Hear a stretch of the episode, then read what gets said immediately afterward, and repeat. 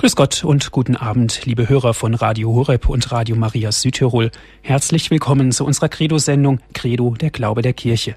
Mein Name ist Andreas Martin. Ich freue mich, dass wir diese gute Stunde wieder hier gemeinsam verbringen dürfen und dass ich Sie diese Stunde auch begleiten darf. Was erwartet Sie, liebe Zuhörer? Wir nehmen uns heute Abend Zeit, um uns mit den tieferen Fragen des Menschen zu befassen. Ein Mensch braucht neben Wasser und Nahrung und Luft noch mehr, um überhaupt existieren zu können. Er braucht Ziele, Wahrheit und Klarheit und er stellt sich die Frage nach dem Woher und Wohin. Nun, was ist damit gemeint, liebe Zuhörer? Kann man auf diese fundamentalen Denkansätze überhaupt eine plausible Antwort geben?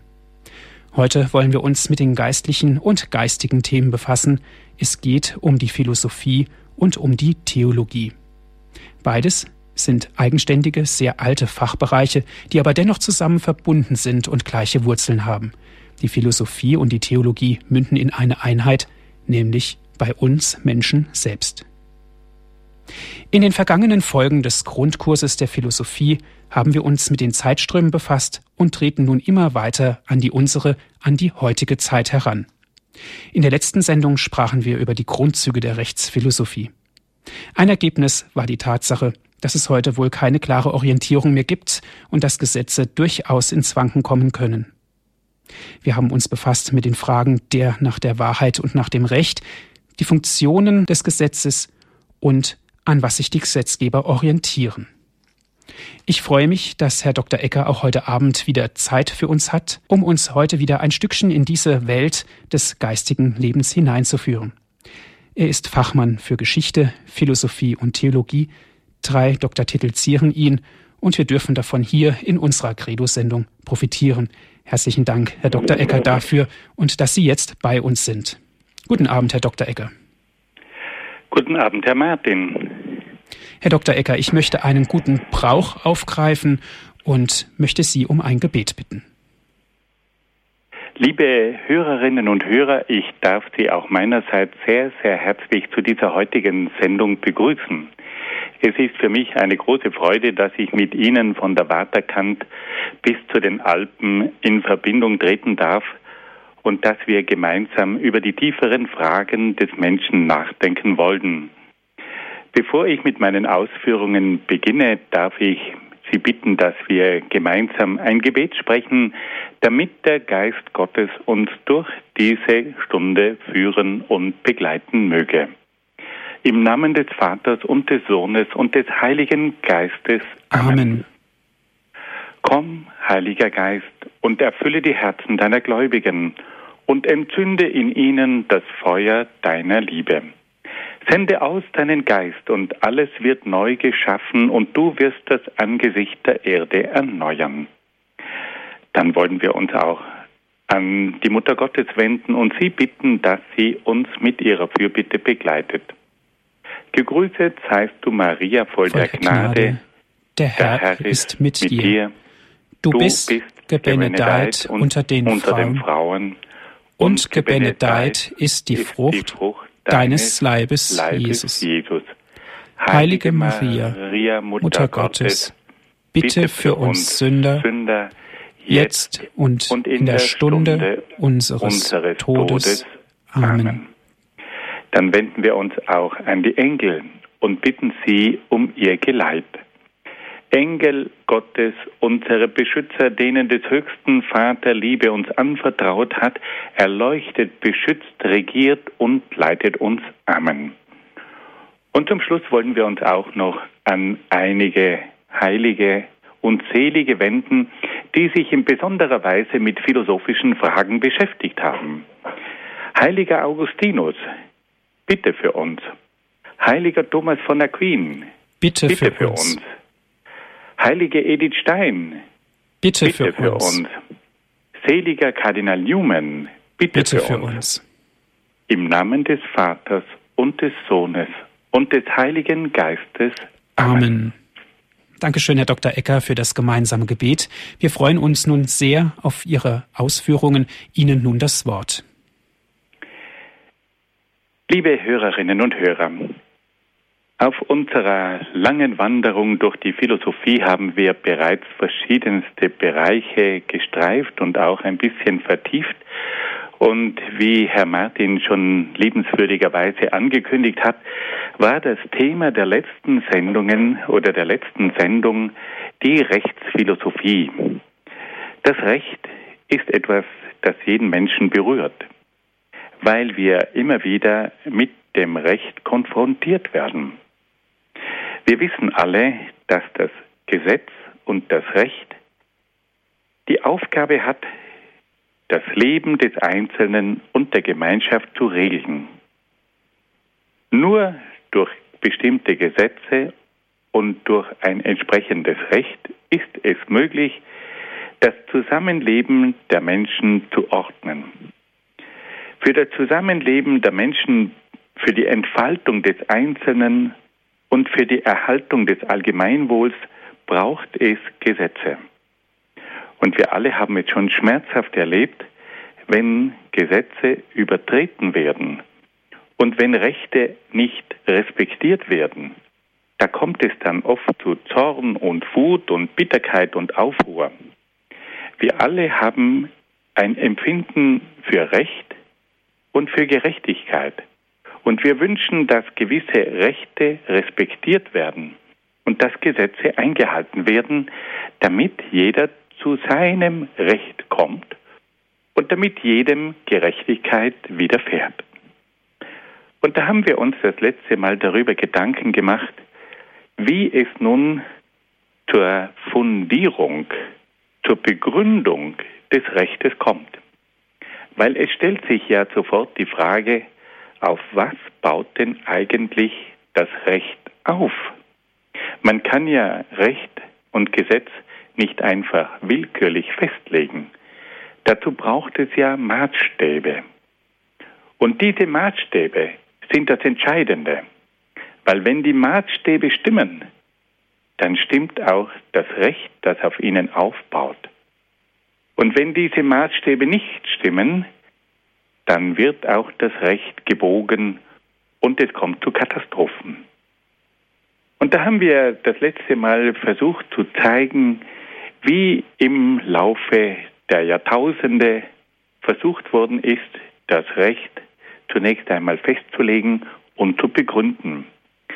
Wir haben gehört, dass es bereits in der Antike große Herrschergestalten gegeben hat, wie etwa den berühmten babylonischen König Hammurabi oder wie zum Beispiel den griechischen Gesetzgeber Solon oder den großen römischen Kaiser Justinian, die versucht haben, das Recht festzulegen und die versucht haben, das Recht zu sammeln und an die Menschen auch weiterzugeben. Aber mit der Rechtsfestlegung ist es ja noch nicht getan. Was den Philosophen interessiert ist, auf welcher Grundlage wird denn nun das Gesetz festgelegt? Wie wird denn dieses Gesetz begründet? Und da sind wir letztes Mal schon ein bisschen eingestiegen und da wollen wir heute fortsetzen. Wir haben zunächst einmal gehört, dass in der Antike bereits die großen Philosophen Platon und Aristoteles sehr tief über das Gesetz nachgedacht haben. Platon, der große Denker, der wahrscheinlich den größten Überblick über die Philosophie hatte, der hat gesagt, das Gesetz muss sich an ewigen Prinzipien orientieren. Er hat gesagt, das Gesetz ist ein Spiegelbild von ewigen Ideen und ewigen Prinzipien. Und die Grundlage für jedes Gesetz und für jedes Recht ist das Prinzip der Gerechtigkeit. Und er hat gesagt, wenn der Mensch wirklich eine gerechte Gesellschaft schaffen will, dann darf er sich nicht an der Gerechtigkeit orientieren, wie sie unter den Menschen gepflegt wird, sondern dann muss er sich fragen, was ist denn die Gerechtigkeit in sich? Er hat damit gewissermaßen das Prinzip der Gerechtigkeit über die Menschen emporgehoben und hat gesagt, die Gerechtigkeit ist ein ewiges Prinzip. Und dieses ewige Prinzip ist unantastbar. Es kann nicht durch die Menschen beliebig manipuliert werden. Die Form der Gerechtigkeit kann sich ändern.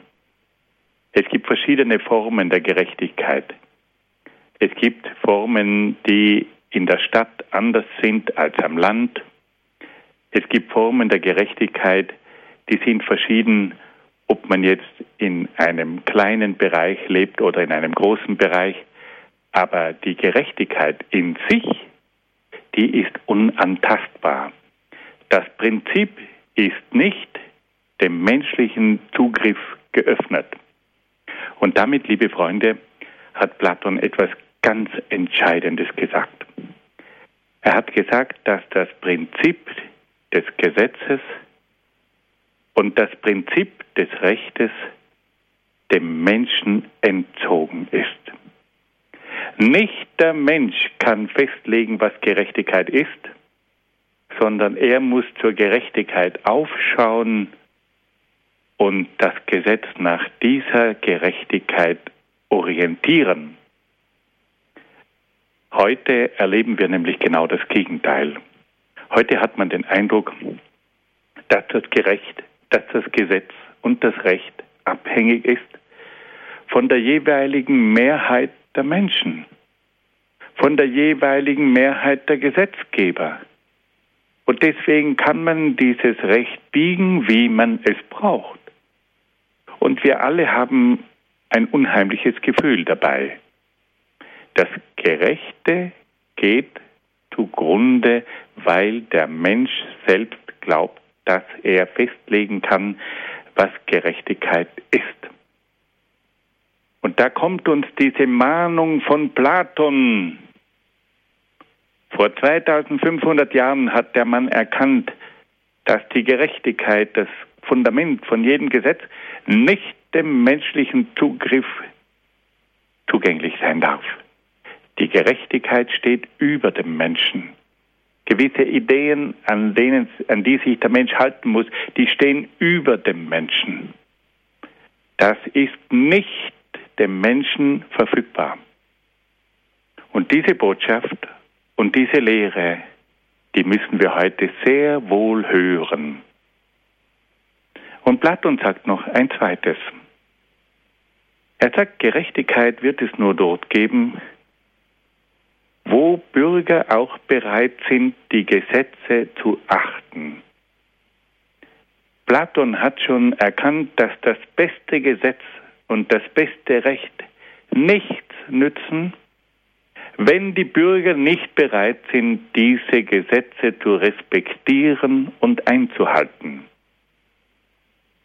Er hat also erkannt, dass es zum Gesetz auch noch die Tugend der Bürger braucht, damit Gerechtigkeit überhaupt möglich ist. Heutzutage ist Tugend ein Fremdwort. Wenn jemand von Tugend spricht, das klingt nach Moralin und das will man ja nicht hören. Und doch hat Platon recht. Platon hat etwas Grundlegendes erkannt, dass eine Gerechtigkeit nur dort zu verwirklichen ist, wo Menschen bereit sind, durch ihre Tugend dem Recht, dem Gesetz und der Gerechtigkeit zum Durchbruch zu verhelfen. Es braucht also zwei Dinge. Einmal das Prinzip der Gerechtigkeit, das nicht dem Zugriff des Menschen offen sein darf, und zum Zweiten braucht es den Bürger, der sich um Tugenden bemüht, damit eine Chance besteht, dass dieses Prinzip auch umgesetzt werden kann in das praktische Leben. Das sind die grundlegenden Lehren, die wir Platon verdanken und die wir auch heute noch beherzigen sollten. Wir kommen nun zu einem zweiten Denker der Antike, nämlich zu Aristoteles.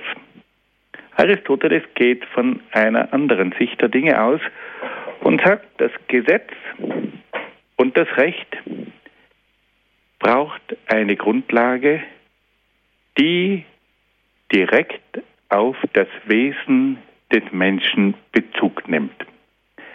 Aristoteles ist der erste Denker, der vom Naturrecht spricht.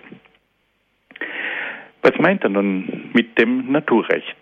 Das Naturrecht baut auf der Natur des Menschen auf und schützt bestimmte Rechte, die zur Natur des Menschen gehören. Aristoteles ist also nicht wie Platon an den metaphysischen Ideen interessiert. Er orientiert sich nicht an den metaphysischen Prinzipien, sondern er betrachtet die Natur des Menschen. Und er sagt, wenn man den Menschen betrachtet, kann man feststellen, dass er ganz bestimmte Bedürfnisse hat. Er hat Bedürfnisse, um sein Leben zu sichern. Er hat Bedürfnisse, um sein Leben zu gestalten. Er hat Bedürfnisse im Hinblick auf die Gemeinschaft, auf die Familie, auf das Eigentum. Es gehört zur Natur des Menschen, dass er ein Recht auf Leben hat, ein Recht auf eine Familie, ein Recht auf Eigentum. Wenn er diese Rechte nicht hat, kann er seine menschliche Natur nicht entfalten. Und deswegen sagt Aristoteles, müssen wir zunächst einmal von der Natur des Menschen ausgehen. Und da erkennen wir das Recht auf Leben, das Recht auf Sicherheit, das Recht auf Freiheit, das Recht auf Familie, das, Gesetz auf, äh, das Recht auf Eigentum. Das sind Grundrechte, die es braucht, damit der Mensch sein eigenes Wesen verwirklichen kann. Das gehört zu seiner Natur. Und dann fügt Aristoteles hinzu, dass das Naturrecht für jeden Menschen gilt. Es gibt hier keine Ausnahme. Und es gilt überall und ist unveränderlich. Das sind unheimlich klare Worte. Das Naturrecht gilt für jeden Menschen, auch für den Feind. Auch der Feind hat ganz bestimmte Rechte. Es gilt überall. Es gibt keinen Ort, wo diese Naturrechte aufgehoben sind. Und es ist unveränderlich. So wie das Grundwesen des Menschen sich nicht ändert, nämlich dass er ein Lebewesen ist, dass er ein Gemeinschaftswesen ist, dass er ein Wesen ist, das Eigentum braucht, das bleibt sich gleich durch alle Zeiten, durch alle Kulturen, an allen Orten, in allen Kontinenten. Und diese Erkenntnis von Aristoteles gilt auch heute noch. Es gibt ein menschliches Wesen. Es gibt eine menschliche Natur. Und aufgrund dieser Natur des Menschen gibt es auch ganz bestimmte Bedürfnisse, aus denen sich ganz bestimmte Rechte ergeben. Jeder Mensch braucht das Recht auf Leben. Damit er ein Mensch sein kann, er braucht das Recht auf Freiheit, damit er ein Mensch sein kann. Er braucht Gemeinschaft, damit er ein Mensch sein kann. Und er braucht Besitz, damit er ein Dach über dem Kopf hat, damit er sich kleiden kann, damit er sich ernähren kann, damit er leben kann. Das gehört zum Wesen des Menschen überall und jederzeit. Das ist das sogenannte Naturrecht. Und da, liebe Freunde, müssen wir gleich einmal etwas Wichtiges dazu sagen. Heutzutage gibt es ja eine Rechtsphilosophie, die das Naturrecht in Frage stellt. Und diese Rechtsphilosophie geht davon aus, dass das Wesen des Menschen das Ergebnis ist von dem, was der Mensch möchte und wie sich der Mensch entscheidet. Um es einmal ganz spitz zu formulieren, der Mensch hat nicht mehr ein Wesen, von dem er geprägt ist, sondern er selber prägt sein Wesen. Also der Mensch hat nicht mehr eine Natur, sondern er ist das Produkt seiner eigenen Überlegungen und Wünsche. Aber diese Vorstellung ist einseitig. Natürlich ist der Mensch zum Teil das Ergebnis seiner eigenen Vorstellungen, seiner eigenen Wünsche, seines eigenen Schaffens. Aber das ändert nichts daran, dass die Grundlage des Menschen nicht einfach ein Produkt der Wünsche des Menschen ist, sondern dass die Grundlage etwas Vorgegebenes ist. Der Mensch ist und bleibt ein Lebewesen. Das kann er nicht ändern. Der Mensch ist und bleibt ein Gemeinschaftswesen. Das kann er nicht ändern. Der Mensch ist und bleibt ein Wesen, das Besitz braucht. Das kann er nicht ändern. Der Mensch ist ein Wesen, das Freiheit braucht. Das kann er nicht ändern. Das sind Konstanten. Das sind bleibende Grundelemente des Menschen. Und wenn man an diese Natur des Menschen rührt, dann beginnt alles zu schwanken und zu wanken. Das Interessante ist ja, dass man in den vergangenen Jahrhunderten versucht hat, die Natur nach den Wünschen des Menschen zu manipulieren. Heute schlägt die Natur zurück, unbarmherzig. Sie hat ein Wesen und lässt sich nicht beliebig manipulieren. Und in den letzten zwei Jahrhunderten hat man versucht, den Menschen nach eigenen Vorstellungen zu entwickeln und zu entfalten. Der Mensch, das Produkt des Menschen. Und auf einmal schlägt auch die Natur des Menschen zurück. Der Mensch ist nicht ein beliebiges Stresswesen. Der Mensch ist nicht ein beliebiges Arbeitswesen. Der Mensch ist nicht ein beliebiges Konsumwesen. Und der Mensch ist nicht ein beliebiges Ausbeutungsobjekt. Das funktioniert nicht. Und so wie die Natur heute in der Ökologie zurückschlägt, wenn man ihr Wesen nicht respektiert, so schlägt heute die Natur auch des Menschen zurück.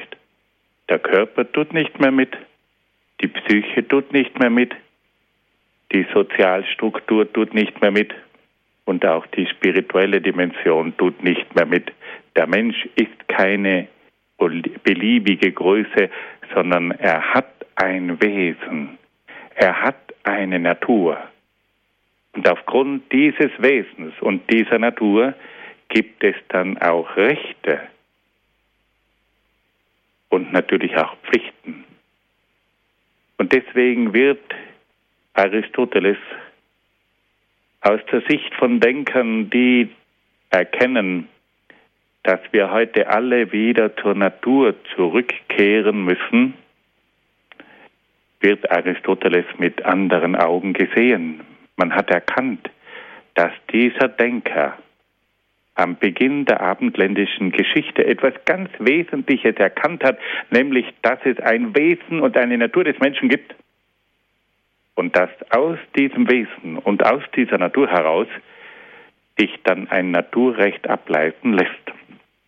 Aristoteles hat dann selbstverständlich auch verstanden, dass es neben dem Naturrecht auch ein positives Recht gibt. Was ist denn das positive Recht? Das positive Recht ist jenes Recht, das vom Staat festgesetzt wird.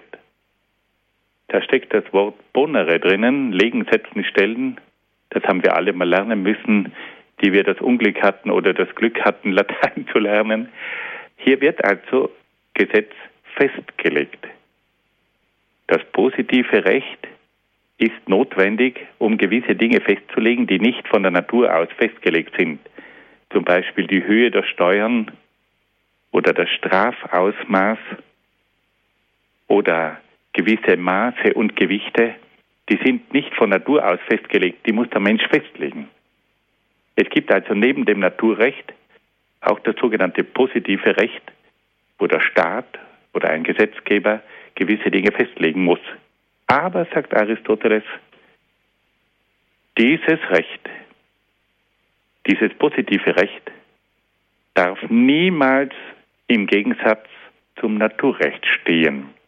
Das heißt, wenn also ein Gesetzgeber ganz bestimmte Dinge festlegt, nehmen wir mal an die Höhe der Steuern, so dürfen diese Steuern niemals dem Naturrecht widersprechen. Sie dürfen nicht gegen das Gesetz der Gerechtigkeit verstoßen. Sie dürfen nicht das Leben des Menschen bedrohen. Das heißt, Aristoteles hat schon klar erkannt, dass es ein Naturrecht gibt, das von der Natur des Menschen abgeleitet wird, und dass es ein positives Recht gibt, das vom Gesetzgeber festgelegt wird, aber dass dieses positive Recht niemals gegen das Naturrecht ausgerichtet sein darf und kann. Ja, nun wollen wir eine kleine denkerische Verschnaufpause einlegen und hören ein wenig Musik.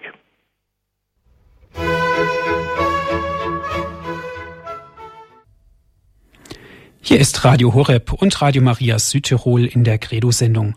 Heute Abend ein weiterer Teil unseres Grundkurs Philosophie. Sie hören Herrn Dr. Peter Ecker aus Brixen in Südtirol. Er ist selbst Philosoph und Theologe. Wir haben nun im ersten Teil des Vortrages verstärkt über Platon und Aristoteles gesprochen, über die teilweise sehr kontroversen Ansichten des Gesetzes und des Rechtes. Wir freuen uns nun auf den weiteren Vortrag. Liebe Hörerinnen und Hörer, wir wollen uns nun einem weiteren Denker der Antike zuwenden, der uns allen vom Namen her bekannt ist, nämlich dem großen Denker und dem großen Rechtsanwalt Marcus Tullius Cicero.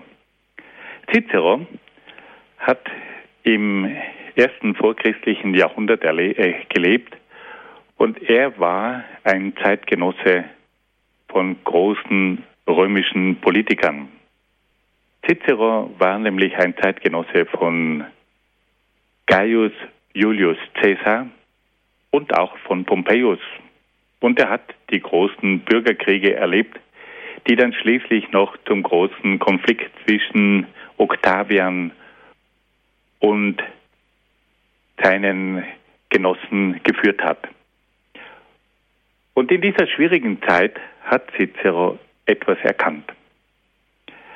Dass nämlich die republikanische Verfassung des römischen Reiches zunehmend gefährdet war durch Männer, die nach der Alleinherrschaft strebten. Er hat gemerkt, dass Männer wie Caesar, wie Pompeius, wie Octavian und Mark Anton nicht mehr sich an die republikanische Ordnung halten wollten. Und wie diese Männer danach strebten, die Alleinherrschaft anzutreten. Und Cicero wurde nun zum großen Anwalt der Republik. Er selber war der bekannteste Rechtsanwalt der römischen Geschichte überhaupt. Und er hat immer wieder auf dem Forum Romanum seine Reden gehalten und er hat sich darum bemüht, die Republik zu retten. Aber es war ihm leider nicht vergönnt, dieses Ziel zu erreichen. Das römische Reich war wohl auch zu groß geworden, um mit republikanischen Methoden regiert zu werden. Und es kam nun zu diesem Übergang zur Monarchie. Aber es ist für uns aus heutiger Sicht sehr interessant, wie Cicero versucht hat, das Recht zu begründen.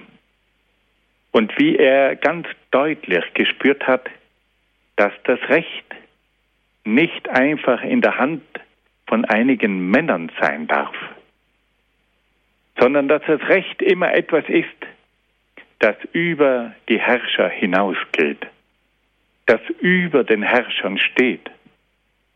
Und dass das Recht eine Größe ist, dem sich Herrscher verpflichtet fühlen müssen.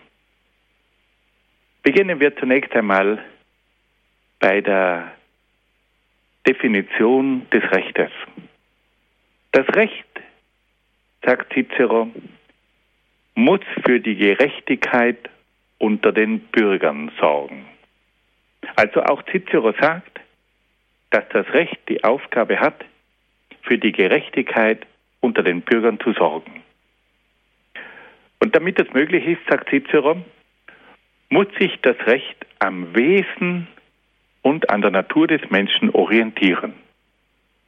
Man spürt, dass er hier bei den griechischen Philosophen in die Schule gegangen ist und dass auch ihm das Naturrecht ein Herzensanliegen war. Aber er fügt noch eines hinzu. Er sagt, dass das Recht sich nicht nur am Wesen und an der Natur des Menschen orientieren müsse, sondern auch auf der Gleichheit aller Menschen und auf der Humanität aufbauen müsse. Also Cicero hat hier das Gleichheitsprinzip mit aller Deutlichkeit betont und hat damit auch Klarstellung genommen gegenüber Machthabern, die das Gleichheitsprinzip nicht respektieren wollten. Und gleichzeitig hat er auch schon den Begriff der Humanität eingeführt. Die Humanität ist mehr als Gleichheit. Hier geht es nämlich nach Cicero auch um das Gespür, dass man weiß, dass es bestimmte Situationen gibt, wo das Gesetz auch auf den einzelnen Fall eingehen muss. Es gibt also Situationen, die man nicht nach dem Gleichheitsprinzip beurteilen kann, sondern wo es besondere Situationen gibt. Und hier braucht es die Humanität. Es gibt manchmal Notfälle. Es gibt manchmal unverschuldete Tragödien. Und hier muss man nun schauen, wie es zu gewissen Entwicklungen gekommen ist. Und diese Entwicklungen muss man nach dem Prinzip der Humanität beurteilen. Also Cicero hat hier drei grundlegende Prinzipien.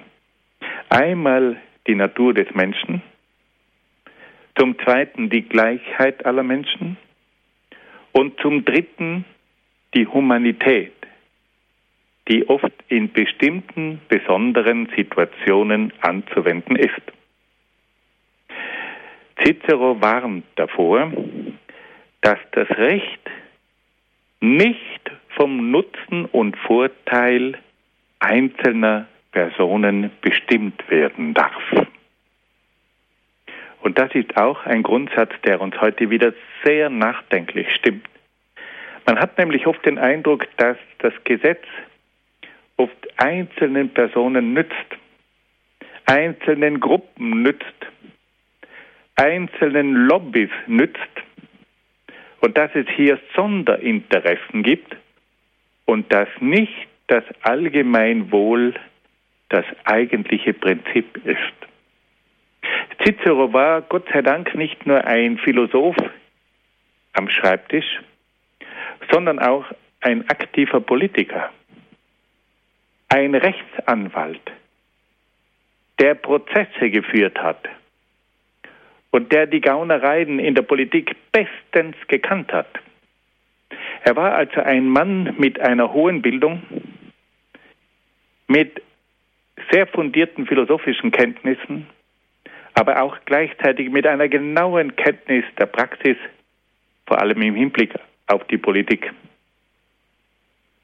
Und deswegen sagt er, das Recht darf nicht dem Nutzen und dem Vorteil von Einzelnen dienen auf Kosten der Allgemeinheit. Hier werden auch Dinge gesagt, die bis heute zu beherzigen sind. Also wiederholen wir noch einmal ganz kurz. Cicero sagt, das Gesetz muss sich am Wesen und an der Natur des Menschen orientieren. Es muss das Gleichheitsprinzip der Menschen achten. Es muss die Humanität respektieren für in besonderen Momenten.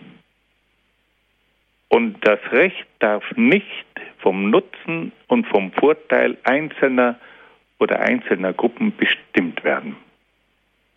Da ist unheimlich viel Philosophie drinnen, die bis heute gültig ist. Cicero geht aber dann noch einen Schritt weiter und sagt, gibt es eigentlich eine metaphysische Grundlage des Rechtes? Wir wissen, die Metaphysik, die geht also über die physische Welt hinaus.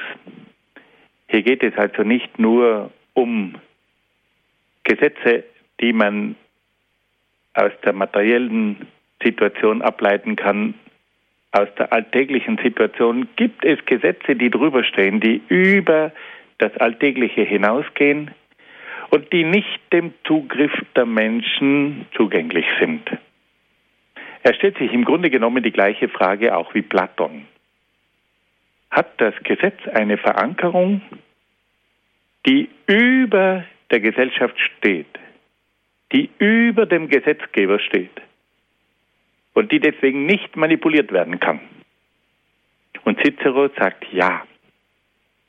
Es gibt eine metaphysische Grundlage und diese metaphysische Grundlage, die über die Gesellschaft, über den Einzelnen, über die Interessen hinausgeht, diese Grundlage ist das göttliche Weltgesetz. Er sagt, es gibt ein göttliches Weltgesetz, das über den einzelnen menschlichen Interessen und Handlungen steht. Und dieses göttliche Weltgesetz ordnet den gesamten Kosmos und auch das menschliche Leben. Es gibt ein Ordnungsgesetz, das für den ganzen Kosmos gilt und auch für das menschliche Leben. Und deswegen muss sich auch jedes irdische Recht, jedes menschliche Recht an diesem göttlichen Weltgesetz orientieren. Warum? Weil nämlich dieses göttliche Weltgesetz die gesamte Ordnung garantiert.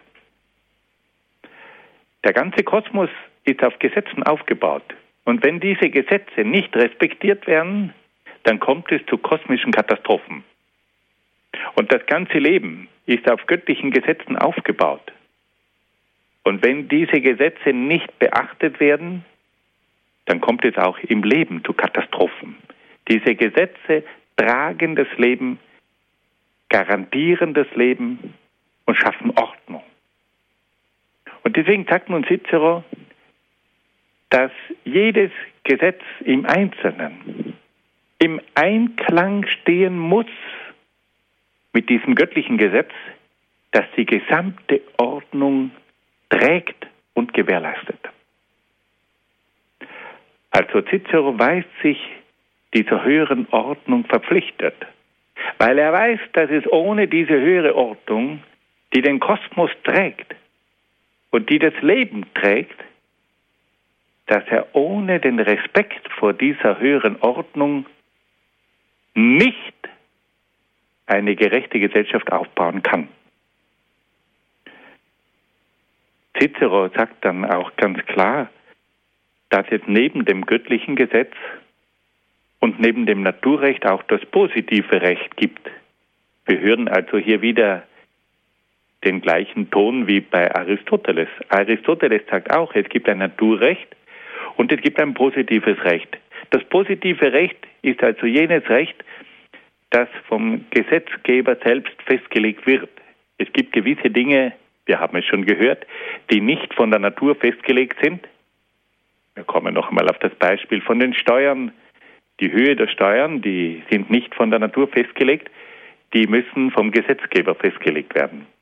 Oder wenn wir heute ganz einfach ein praktisches Beispiel bringen, wenn wir heute auf der Straße fahren, dann sagt der Gesetzgeber, wir müssen auf der rechten Seite fahren.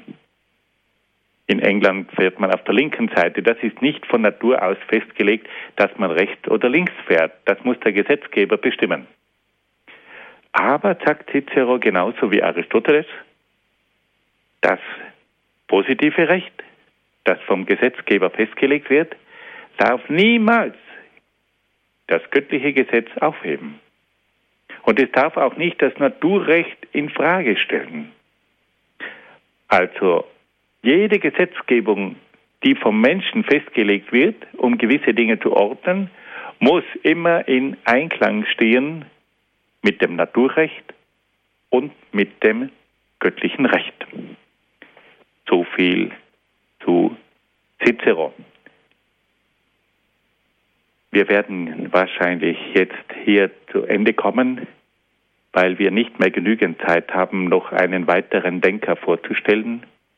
Aber ich darf jetzt noch einmal ganz kurz zusammenfassen, bevor wir dann Gelegenheit geben, dass auch Hörer sich melden, damit wir noch auf verschiedene Fragen eingehen können. Wir haben also gehört, dass es in der Philosophie darum geht, welche Maßstäbe für das Recht und das Gesetz heranzuziehen sind. Für Platon waren es die ewigen Prinzipien, vor allem das Prinzip der Gerechtigkeit. Das ist ein ewiges Prinzip, auch wenn sich die Formen der Gerechtigkeit ändern, die Gerechtigkeit selbst ändert sich nicht. Und dadurch hat Platon uns zu verstehen gegeben, dass es gewisse Prinzipien gibt, die jenseits der menschlichen Macht stehen. Es gibt Prinzipien, die sind nicht der menschlichen Verfügbarkeit zugänglich. Und Platon sagt uns ganz deutlich, es gibt nur dann ein Recht und nur dann ein Gesetz, wenn die Prinzipien von diesem Recht und die Prinzipien von diesem Gesetz der menschlichen Verfügbarkeit und der menschlichen Manipulation entzogen sind. Kein Herrscher, kein Diktator, keine Mehrheit hat das Recht, diese ewigen Prinzipien zu manipulieren. Und das Zweite, was uns Platon gesagt hat, das Recht lässt sich nur dann umsetzen, wenn die Bürger bereit sind, diese Gesetze einzuhalten. Auch das beste Gesetz, auch die beste Verfassung, sagt Platon, nützt nichts, wenn nicht die Bürger die Tugend entwickeln, diese Gesetze und diese Rechte einzuhalten. Also die ewigen Gesetze und die Tugend der Bürger. Aristoteles hat uns darauf hingewiesen, dass es die Natur des Menschen ist, die als Maßstab für das Recht und das Gesetz dienen muss. Aristoteles sagt, der Mensch hat eine bestimmte Natur, ein bestimmtes Wesen. Und aus dieser Natur ergeben sich bestimmte Bedürfnisse und aus diesen Bedürfnissen ergeben sich ganz bestimmte Rechte und natürlich auch Pflichten. Und er stellt dann fest, dass diese Naturrechte für jeden Menschen gelten und dass sie überall gelten und dass sie jederzeit gelten. Er stellt dann fest, dass es auch ein positives Recht gibt, aber dass dieses positive Recht, das vom Gesetzgeber festgelegt wird, immer das Naturrecht respektieren muss. Und schließlich Cicero, der sagt, dass das Gesetz zunächst einmal auf der Natur des Menschen aufbaut, dass es die Gleichheit aller Menschen respektieren muss und dass es auch bestimmte Fälle gibt, die man mit Humanität behandeln muss. Und Cicero sagt, dass Gesetze und Recht niemals nur dem Interessen, den Interessen von Einzelnen und Gruppierungen dienen dürfen. Und schließlich sagt Cicero noch, dass es auch ein göttliches Gesetz gibt, das über allen Gesetzen steht und das für die Ordnung des Kosmos und des menschlichen Lebens Sorge trägt. Und dass deswegen das Naturrecht des Menschen und das positive Recht des Menschen immer in Einklang stehen muss mit dem göttlichen Weltgesetz. Hier möchte ich nun meine Ausführungen beenden und gebe zurück ins Studio zu Herrn Martin. Vielen Dank, Herr Dr. Egger, für Ihre Ausführungen. Liebe Hörerinnen und Hörer, Sie dürfen gerne anrufen und sich mit einbringen. Ich freue mich, wenn wir dann ins Gespräch kommen.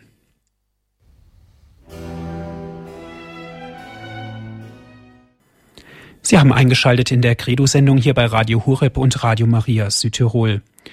Wir sprechen heute in der Sendung Grundkurs Philosophie über das Gesetz. Wir haben das Gesetz und Recht betrachtet in ganz unterschiedlichen Betrachtungs- und Denkweisen, einmal Platon, Aristoteles und Cicero. Wir sind verbunden mit Herrn Dr. Egger aus Brixen in Südtirol. Herr Dr. Ecker, in der heutigen Anthropologie, die versucht ja zu zeigen, dass der Mensch kein vorgegebenes Wesen hat, sondern versucht zu zeigen, dass der Mensch sein Wesen selbst festlegen kann. Jean-Paul Sartre sagt, der Mensch legt selbst fest, wie sein Wesen sein soll. Damit ist doch auch das Gesetz völlig ausgeklammert und ich möchte auch sagen, von der Theologie ist da auch wenig zu spüren. Wie sehen Sie das? Ja, ich würde nicht sagen, dass das Gesetz ausgeklammert ist, sondern dass das Gesetz jetzt plötzlich vom Menschen bestimmt wird. Also es ist nicht mehr so, dass sich der Mensch an einen vorgegebenen Maßstab halten muss, sondern dass er, wenn er das Wesen des Menschen selbst bestimmt, dann davon auch das Gesetz ableiten kann, beziehungsweise dass das Gesetz und das Recht nur mehr eine Sache von Mehrheitsbeschlüssen ist. Und das können wir sagen, ist ja auch aus christlicher Sicht bedauerlich, weil wir immer wieder erleben müssen, auch etwa in Europa, dass Gesetze festgelegt werden, die sozusagen der Natur des Menschen oder auch dem göttlichen Gesetz widersprechen.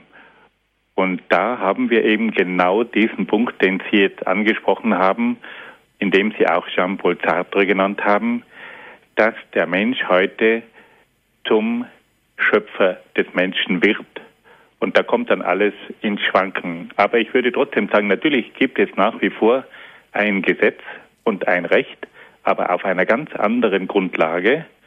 Und diese Grundlage ist dann dem Menschen anheimgegeben und nicht mehr Gott oder einer höheren Ordnung. Mhm.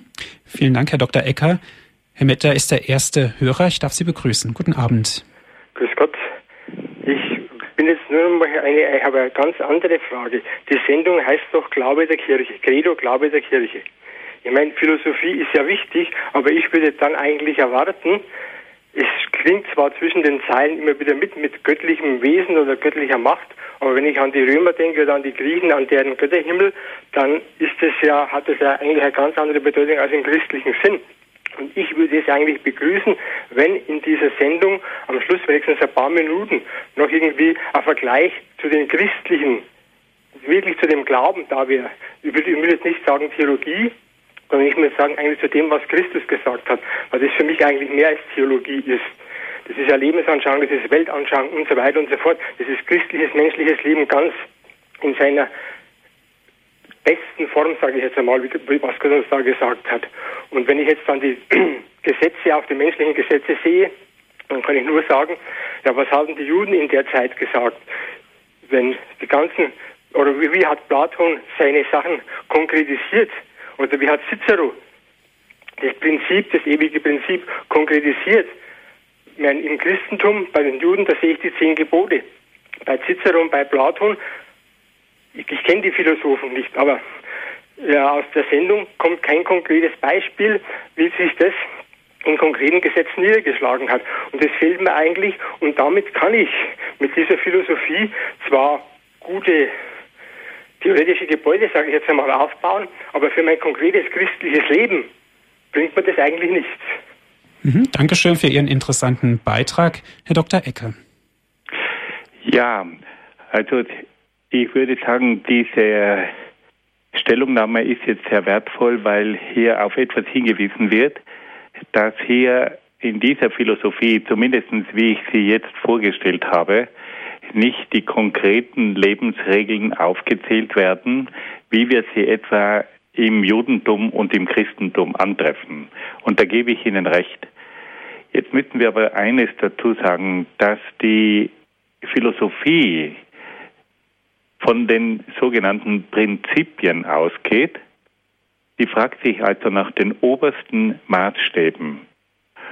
Und hier muss man eines sagen, werden noch nicht diese ganz konkreten Umsetzungen in das alltägliche Leben angesprochen.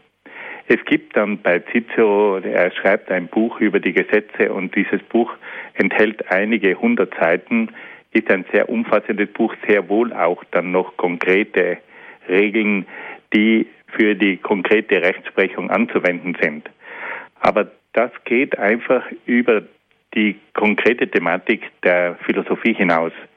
Die Philosophie kann nur die obersten Gesichtspunkte, Prinzipien, Maßstäbe darstellen. Und ich gebe zu, dass hier im Christentum, wenn wir mal die Bergpredigt hernehmen oder auch wenn wir die zehn Gebote vom Alten Testament hernehmen, dass hier viel konkretere Anweisungen sind. Die finden wir dann in der späteren Philosophie, die wir dann noch behandeln werden. Aber ich glaube doch, dass es auch wertvoll ist, wenn wir heute einmal gewisse Prinzipien kennenlernen, weil uns dadurch bewusst wird, dass für diese Denker es doch ein göttliches Gesetz gibt, dass es ein Gesetz gibt, das über den Menschen hinausgeht und dass es hier auch Grundsätze gibt wie das Grundgesetz der Gleichheit, der Humanität, des Allgemeinwohls und dass gerade diese Gesetze in der heutigen Zeit, in der heutigen Zeit oft mit Füßen getreten werden. Wenn wir heute mal hineinschauen, wie viele Rechtsphilosophen nicht mehr an einer Natur des Menschen festhalten. Und wenn wir mal hineinschauen, wie oft das Gesetz nicht mehr das Prinzip der Gleichheit und der Humanität beachtet, und wenn man heute mal schaut, wie oft auch moralische Gesetze der Natur des Menschen widersprechen. Wenn wir heute mal hineinschauen, das Recht auf Leben, wie oft wird das mit Füßen getreten? Das Recht auf Eigentum, wie oft kommt es hier zu Fehlentwicklungen?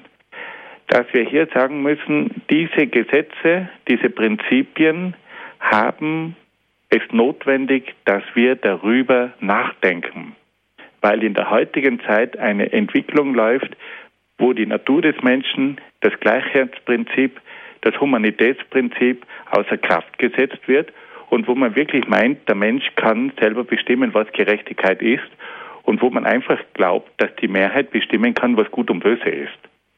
Und deswegen lohnt es sich hier sehr wohl, dass wir einmal aus philosophischer Sicht diesen Dingen nachgehen. Es fehlt freilich, und da gebe ich äh, sehr wohl dem Hörer, der hier freundlicherweise angerufen hat, recht. Es fehlt hier dann noch die detaillierte, konkrete Umsetzung. Und da müsste man dann noch extra darauf zu sprechen kommen. Aber uns geht es heute mal um die Prinzipien, dass die uns klar werden und dass wir mit Hilfe dieser Prinzipien Fehlentwicklungen in der heutigen Zeit erkennen können. Dankeschön, Herr Dr. Egger. Schwester Paula ist unsere nächste Hörerin. Grüß Gott. Grüß Gott. Ich wollte fragen, wie ist das mit dem modernen Selbstbestimmungsrecht? Am 7. Oktober war ein Gesetzesentwurf im Europarat, der Gott sei Dank abgelehnt worden ist. Da hieß es, es soll zwischen Selbstbestimmung und Gewissensfreiheiten Ausgleich geschaffen werden, so ungefähr dass zum Beispiel jede Frau das Selbstbestimmungsrecht auf Abtreibung oder Recht auf Sterbehilfe gewährleistet wird und deshalb Ärzte im Fall des Falles auch mal gegens Gewissen handeln sollen. Äh, es geht hier um Folgendes. In dem Moment, wo gewisse Grundrechte der reinen Selbstbestimmung des Menschen unterliegen, ist es nicht mehr möglich, ein allgemeines Gesetz zu erstellen. Wenn jeder Einzelne über so grundlegende Dinge entscheiden kann, dann gibt es keine allgemein verbindlichen Richtlinien mehr. Und wenn es keine allgemein verbindlichen Richtlinien mehr gibt, dann können sie ein Gesellschaftswesen nicht mehr regieren. Das ist mal ein Grundsatz. Dann ist hier auch die Frage, ob es nicht doch Grundwerte gibt, die unverfügbar sind. Sie können nicht über Dinge selbst bestimmen, die nicht ihrer Bestimmung unterliegen. Sie können zum Beispiel nicht über die Freiheit einfach bestimmen, wie sie wollen. Sie können nicht über das Leben bestimmen, wie sie wollen. Sie können nicht über zwischenmenschliche Verpflichtungen selbst bestimmen. Es gibt Dinge, die sind hineingelegt in die persönliche, geistige, soziale Struktur des Menschen und der Gesellschaft. Und Dinge, die diese Grundstrukturen in Frage stellen, sind nicht der Selbstbestimmung verfügbar. Das muss uns klar sein. Also es gibt zwei Gründe, die gegen diese Selbstbestimmung in diesem Sinn sprechen. Die Selbstbestimmung hat ihre Bedeutung, wenn es um die Gestaltung ihres Lebens geht. Aber wenn die Selbstbestimmung Dinge berührt, die die Allgemeinheit angehen, dann ist hier das Allgemeinwohl über dem Selbstbestimmungsrecht, weil sie sonst keine allgemeingültigen Regeln mehr aufstellen können. Und zum Zweiten, es gibt ganz bestimmte Grundwerte, die berühren den Menschen und die Gemeinschaft in einer solchen Weise, dass der Einzelne nicht darüber verfügen kann, weil er sonst nicht nur sein Leben, sondern auch das Leben von anderen und von der Gemeinschaft in Frage stellen. Und hier hat die Selbstbestimmung ihre natürlichen Grenzen. Mhm. Vielen Dank, Herr Dr. Ecker. Wir sind nun am Ende unserer Sendezeit angelangt. Danke, dass Sie sich die Zeit genommen haben und uns durch Ihren Vortrag auch gelehrt haben und gelehrt haben, die Dinge anders zu betrachten, und zwar auch mit unserem geistigen Auge. Darf ich Sie zum Abschluss dieser Sendung noch um ein Gebet bitten? Im Namen des Vaters und des Sohnes und des Heiligen Geistes. Amen. Amen. O Gott, wir bitten dich, schenk du uns deine Gerechtigkeit, und schenk du uns deine Barmherzigkeit, damit deine Gerechtigkeit und deine Barmherzigkeit diese Welt regieren und auf diese Art und Weise zum Gelingen des Lebens, zur Freude in der Gemeinschaft und zum Frieden in den Seelen führt. Amen. Amen. Vielen Dank, Herr Dr. Ecker. Alles Gute nach Südtirol. Danke auch an Sie, liebe Hörer, dass Sie mit dabei waren. Wenn Sie gerne diese Sendung noch einmal hören möchten, bestellen Sie sich eine CD bei unserem CD-Dienst. Dazu genügt ein Anruf unter der Telefonnummer 08323 96 75 120. 08323 96 75 120. Natürlich, wenn Sie von außerhalb Deutschlands anrufen, bitte die 0049 vorwählen. Gleich geht es weiter hier bei Radio Horeb. Wir beten die Komplett, das Nachtgebet der Kirche. Alles Gute und viel Freude noch im weiteren Programm wünscht Ihnen Ihr Andreas Martin.